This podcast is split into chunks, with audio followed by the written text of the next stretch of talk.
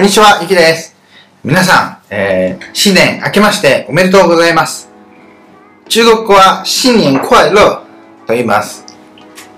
まあ、中国ではお正月は春節、春節というのを祝うんですが、今回は2月1日ですね。2月1日が中国の新節。今日は、まあ、元旦、中国では元旦。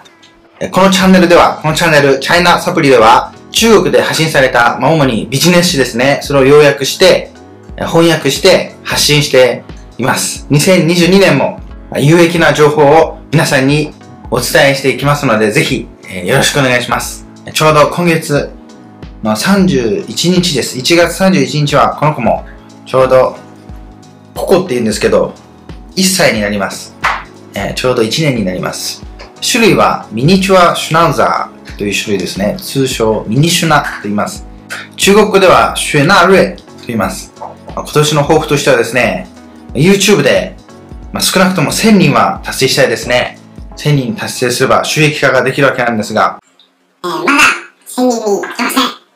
皆さんぜひチャンネル登録お願いします。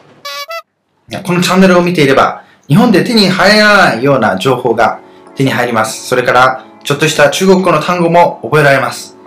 なので、有益だと思います。中国語をもっと詳しく勉強したい方にはですね、僕は以前、えー、本を出版していますので、あ、こちらの本ですね。こちらはですね、中国語、単語を使わないで勉強する方法ですね。僕自身のその勉強方法だったんですけど、単語を使わないというのは作戦だったのではなくて、もとも、あの、中国にいたので、その日本語で書いてある単語帳が見つからなかっただけの話なんですけど、それが、まあ、実に有益でですね、音を最初聞いて覚えて、で、その後に、ま、その単語を知ればすぐ頭に入ってくるというものでした。ぜひこちらの本、読んでみてください。リンクはですね、下の概要欄に貼っておきます。まあ、他には、まあ、こちらですね、これは HSK、HSK6 級に合格するための本です。でちょうど、まあ、中国人の妻と、あとその、まあ、中国人の友達、ネイティブたちと一緒に問題を見て、その対策を考えました。僕自身の受験の結果とか、その受験会場の様子も書いてありますので、ぜひチェックしてみてください。ここにはこういうのもあります。これは、受験で中国語を使うというものです。共通テストの対策から、あとは東京大学、それから北海道大学の問題を例に解説してあります。対策、具体的な参考書の名前を出しての対策方法も書いてありますので、ぜひ受験生の方はチェックしてみてください。他におすすめはですね、こちらです。こちらはルポです。私が以前中国の北の方、東北ですね、イエンジというところに行ったんですけど、そこには朝鮮族という、チャイニーズコリアンって言うんですけど、母国語が中国語と、あと韓国語、向こうでは朝鮮語って呼んでるんですけど、その二つ、少数民族ですで。そこで体験した1ヶ月の奇跡的なことです。中国の様子を感じ取ってみてください。